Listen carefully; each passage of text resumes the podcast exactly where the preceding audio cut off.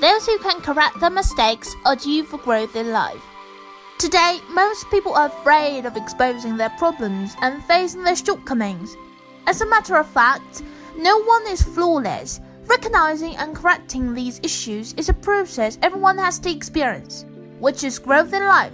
Not only children need to correct their mistakes, so do adults. The Buddha said that there are two kinds of people that are rare to come by. One is those who never make mistakes. The other is those who can correct their mistakes. Don't be afraid of making mistakes. Be courageous to own up these mistakes. There's no rush to become a flawless self. As long as we turn the mind slightly, change is already begun.